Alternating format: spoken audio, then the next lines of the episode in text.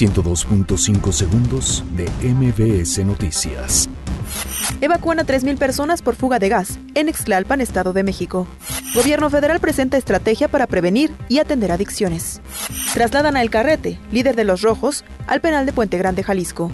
La Secretaría de Hacienda y Crédito Público mantiene objetivo de superávit presupuestario primario del 1% para 2019.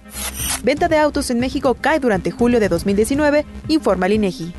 China amenaza con represalias a Estados Unidos tras imposición de nuevos aranceles. Sismo de magnitud 5 sacude a Veracruz sin causar daños. Terremoto de magnitud 7 remece a Indonesia. Fue activada la alerta de tsunami. Científicos descubren planeta con altas posibilidades de ser habitable.